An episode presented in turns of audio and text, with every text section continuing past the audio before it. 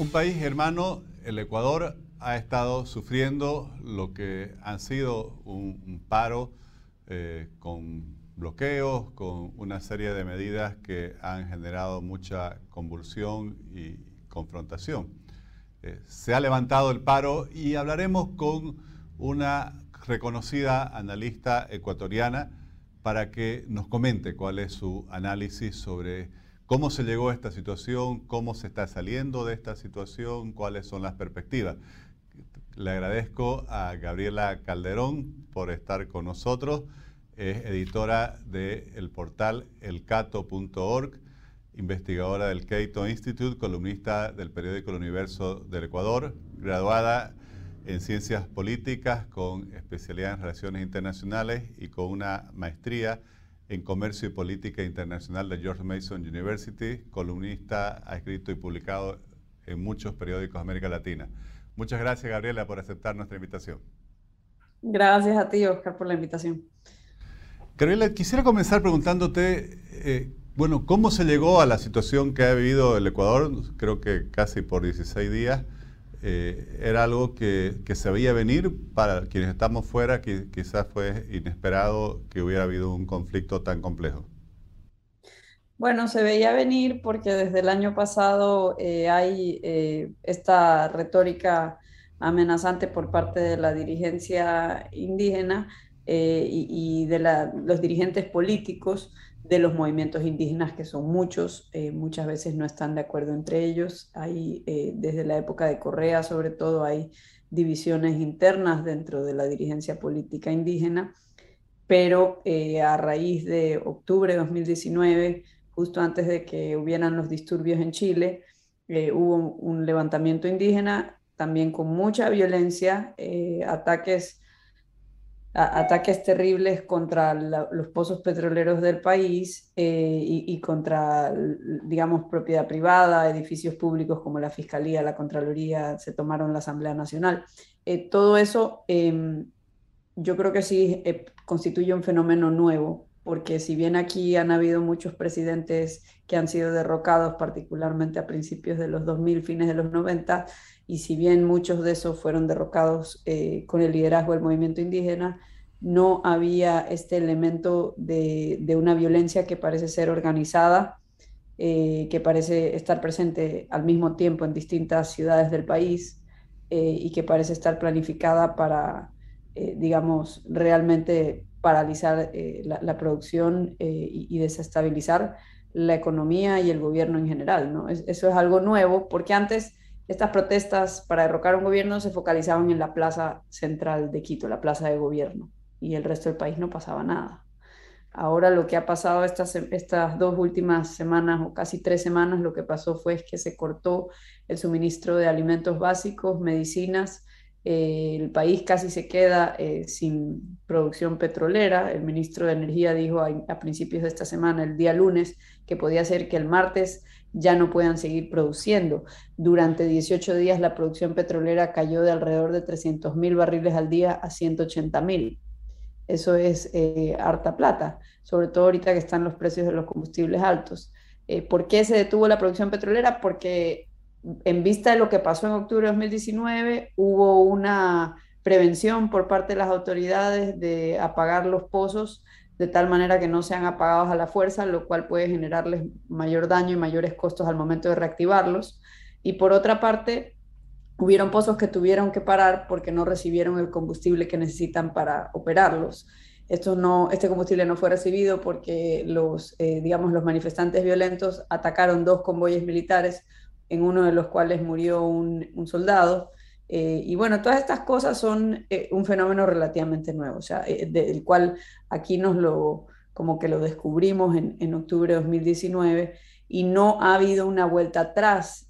más bien parece que después de octubre de 2019 el movimiento indígena no, no rectifica, sino que más bien se ratifica en la radicalización de su dirigencia, eligiendo como presidente de la CONAIE, que es la Confederación Nacional de Indígenas Ecuatorianos, a Leonidas Isa Salazar, que es el, líder que ustedes podrán haber visto en las noticias durante las últimas semanas. Gabriela, y durante los días de la protesta se promovió en la Asamblea Legislativa un voto para destituir al presidente, el cual al final no logró la mayoría necesaria. Pero ¿había interconexión entre esta maniobra política y las protestas de las organizaciones indígenas o es esta bancada política que busca aprovechar la situación para lograr ese objetivo? Eh, yo creo que no. Eh, Leonidas Isa, con sus dos coautores, Andrés Madrid y Andrés Tapia publicaron un libro en agosto de 2020 eh, titulado Estallido, y es su libro acerca de lo que sucedió en octubre de 2019. Y en ese libro lo que ellos dicen es que el error de la izquierda en, Ecuador, incluso en toda América Latina, es eh, haberse metido en la cancha de la democracia, porque la democracia la consideran eh, burguesa y contraria a los intereses reales del pueblo y, ellos proponen al final de su libro eh, instaurar el comunismo indoamericano. Y ellos citan eh, con frecuencia en su libro como modelo, como inspiración a José Carlos Mariátegui. Eh, para quienes nos escuchan, Mariátegui era un influyente pensador peruano que promovía, digamos, métodos violentos para, para, llegar al poder y la imposición de, de un comunismo con elementos indígenas, ¿no? Entonces, eh, realmente es interesante ese libro porque ahí vemos que e, esto es parte de una estrategia de largo plazo, de que cada que ellos vean que hay eh, un presidente que es débil o que perciben que no es popular, para decirlo de manera concreta, ellos ven que es el momento para eh, caotizar y, desestabilizar el sistema. Y esto los distancia del brazo político de los movimientos indígenas en la Asamblea Nacional. El brazo político es Pachacutic, que es un partido que, formal que participa en elecciones y no están actuando en conjunto. De hecho, Pachacutic ha sido durante estos últimos 13 meses muchas veces el principal aliado del gobierno de Guillermo Lazo en la Asamblea. Eh, no digo que eso sea algo que le ha servido bien al presidente actual, porque muchas veces, eh, digamos, ha habido también que camisetazos, como decimos acá, que se le viran en ciertas votaciones. No es un, eh, un, aliado fiel, por así decirlo, pero ha sido uno de los principales aliados. Y es irónico que la dirigencia, la mayoría de los dirigentes eh, indígenas, eh, rechacen la democracia como una vía para hacer cambios justo un año después de que obtuvieron el mejor resultado electoral. O sea, los movimientos indígenas nunca han tenido tanta representación en la Asamblea como la tienen actualmente. Hay cinco fuerzas políticas y ellos son una de las primeras, eh, de, las primeras dos fuerzas políticas. Nunca han obtenido un resultado electoral tan favorable. Y recordemos que eh, aquí en el Ecuador, eh, realmente personas que se autoidentifican como indígenas son apenas un 8%. El Ecuador tiene una población más de un 80% mestiza y, y además esto de la autoidentificación es importante porque, por ejemplo, en, según los últimos censos nacionales, en Guayaquil hay más de 30.000 indígenas, que es algo que para mí que vivo en Guayaquil es sorprendente, pero en parte es porque aquí en la costa, aquellos que existen han sido casi que totalmente asimilados, tanto así que pasan como locales y quizás ni siquiera se identifican ya como indígenas. Entonces, eh, hay, hay, una tendencia a querer como que em, describirlos como una masa, como que estuvieran todos de acuerdo y todos actuando en conjunto. Yo veo que hay mucha división y eso se acentuó durante los años de Correa. Gabriela, ¿y cómo sale el Ecuador de esta crisis, eh, de este paro? ¿Cómo ha sido afectado su sistema democrático, su economía, su convivencia pacífica?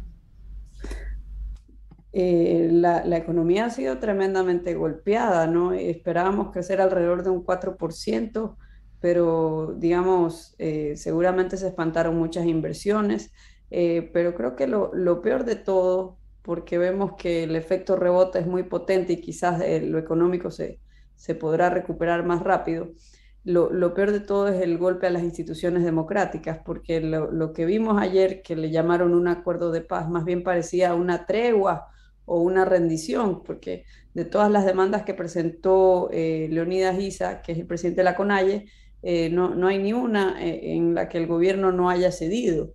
Ahora, ¿ganó la democracia? Sí, por ahora, porque la intención declarada de ellos, en, eh, digamos, de indígenas que salieron en televisión y en videos, era sacar al presidente. Y eso no lo lograron. ¿Por qué digo por ahora? Porque luego de firmar este acuerdo, eh, Leonidas Isa dijo, cogió el micrófono y dijo que le daba 90 días al gobierno para cumplir esas promesas, para hacerlas efectivas, y si no, eh, volvían a las calles. Eh, y entonces, este es un problema, por eso decimos, que yo creo que es más bien como una tregua, porque las promesas que están en ese acuerdo firmado ayer son muy vagas. Y cuando se firma un contrato con términos muy vagos, eso de ahí eh, puede generar conflicto eventualmente. Gabriel, cuáles son las perspectivas? Tenemos todavía tres años por delante de la actual gestión de gobierno con un presidente eh, que no tiene mayoría parlamentaria, por el contrario, tiene una bancada bastante minoritaria con relación al número de miembros de la Asamblea Legislativa. ¿Qué se puede esperar de la evolución de la situación política del Ecuador? Bueno, yo creo que hay un conflicto latente, ¿no? Eh, aquí, em, por una, un grupo que no tiene representación en el Parlamento, eh, por un grupo eh, relativamente pequeño, unos miles de personas, se paralizó el país casi tres semanas. aquí en la costa hay muchos productos básicos que se proveen desde la sierra, por ejemplo, la leche, los huevos, las legumbres, como cebollas, pimientos, zucchini, espinaca, y todo eso eh, no e, estaba escaseando. Ahora hay muchos productos que van de la costa a la sierra y el paro nacional de este año, a diferencia del 2019, creo que tuvo mucha mejor organización por parte de las fuerzas violentas, porque en octubre de 2019, si bien hubo más eh, víctimas de la violencia en el centro de Quito, a nadie le faltó comida alrededor del país. Entonces, eh, lo que vemos ahora es que hay eh, una, parece que han mejorado en sus tácticas, porque ah, si bien en Guayaquil, en la costa en general, no habían vías bloqueadas, ellos sabían qué vías bloquear para que no eh, pasen los alimentos entre las regiones. Y por otro lado, en ciudades importantes como Cotopaxi, Tungurahua, perdón, Cotopaxi, Cuenca, Ambato, eh, bloquearon el paso de insumos médicos, eh, bloquearon el paso también de, del gas y del agua.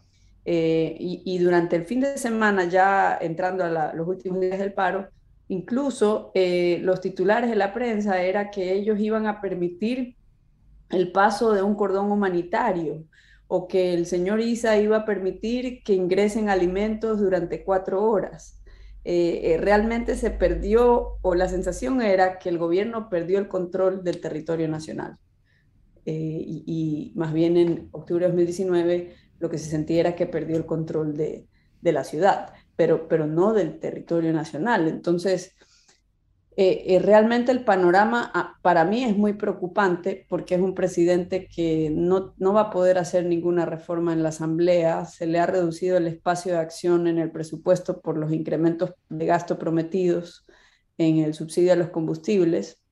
Eh, lo, lo, quizás lo único que se puede hacer es tratar de mejorar la calidad del gasto en la gestión, eh, y, bueno, yo, yo creo que sí se podría descentralizar el subsidio de los combustibles hacia los 221 municipios para que por lo menos a nivel de los cantones del país, cada uno decida, bueno, aquí vamos a continuar subsidiándolo o tal vez acá no, y que se les dé la opción de elegir si quieren gastarlo en subsidio a combustibles o si quieren invertirlo en obras de infraestructura.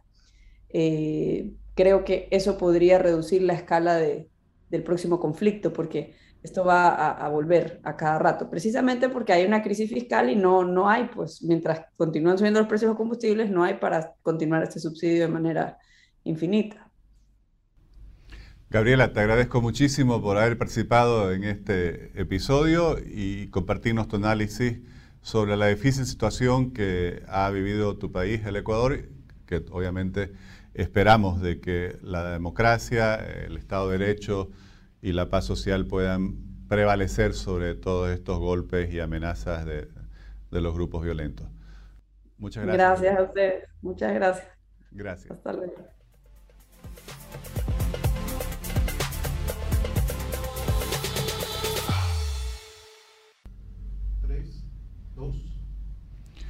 Paul, Lamentablemente en Bolivia hemos sufrido en muchas ocasiones esta situación y este mismo método de protesta que toma reivindicaciones de los pueblos indígenas o de las comunidades campesinas y las manipula, las, se las distorsiona y se las utiliza para lograr objetivos políticos de desestabilización de los gobiernos democráticos como en muchas ocasiones sufrimos en el país.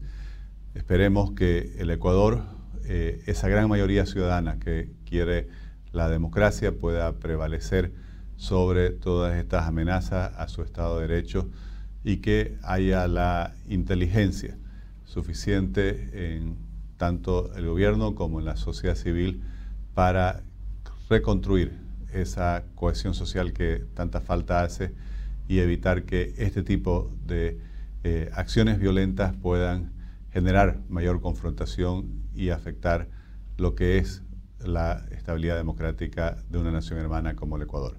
Les agradezco por habernos acompañado en este nuevo episodio del Espacio Digital de Frente con Oscar Ortiz.